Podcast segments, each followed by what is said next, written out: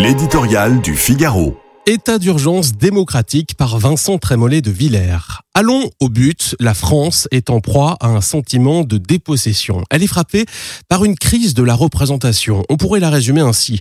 Ceux qui décident et ceux qui subissent les décisions devraient être côte à côte. Les voilà face à face. Face à cet état d'urgence démocratique, le référendum peut être un formidable instrument de réconciliation. Il faut évidemment l'étendre aux sujets qui nous tourmentent. École, justice, immigration. Ce phénomène conjugué à la baisse de la natalité bouleverse profondément notre société et le personnel politique a été jusqu'ici incapable de poser le sujet sereinement pour permettre une délibération collective.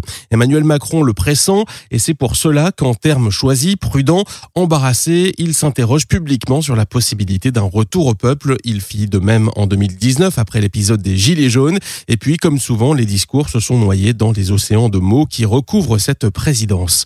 Ils ressurgissent aujourd'hui sans que l'on sache vraiment si cette parole surnagera au-delà d'une cérémonie d'anniversaire. Des intentions, pas d'agenda. Des pistes de débat, pas de décision.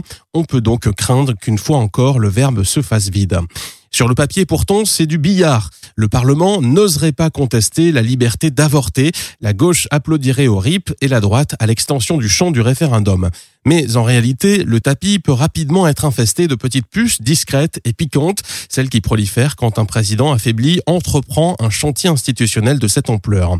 Ses opposants voudront-ils lui offrir une victoire? Ses partisans le soutiendront-ils jusqu'au bout?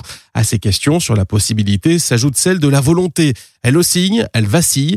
À la première audace sur le terrain du référendum, Emmanuel Macron prend soin de préciser qu'il faut l'entourer de tous les garde-fous, ceux-là même qui jusqu'ici empêchent cet exercice démocratique. Grand débat, CNR, convention, rencontre de Saint-Denis. Le chef de l'État multiplie les diversions citoyennes pour euh, éviter la consultation populaire. Cela commence à se voir.